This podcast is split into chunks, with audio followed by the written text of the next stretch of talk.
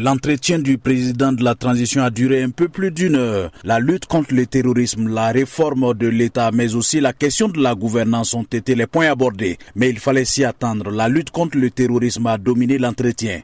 Et sur ce plan, le Burkina est sur la bonne voie, a rassuré le capitaine. La guerre n'est qu'à son introduction, assure-t-il, et de poursuivre que des phases plus intenses viendront. Pour le président Traoré, la guerre, il faut la faire, et les forces de défense et de sécurité, ainsi que les supplétifs de l'armée sont engagés. Ni Wagner, ni aucune autre force étrangère ne viendra combattre à la place des Burkinabés, a-t-il insisté. Sur la question des partenariats dans la lutte, le capitaine Ibrahim Traoré parle d'alliés stratégiques. On a de nouvelles coopérations. On a la Russie, par exemple, qui est un allié stratégique. La chance, c'est que la plupart de nos moyens majeurs même sont russes. Vous avez la Turquie, qui est un allié majeur. Vous avez d'autres États aussi.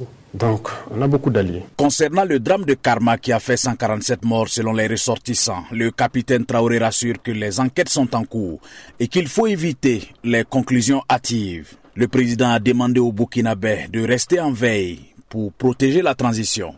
Lamine Traoré, Ouagadougou, VOA Afrique.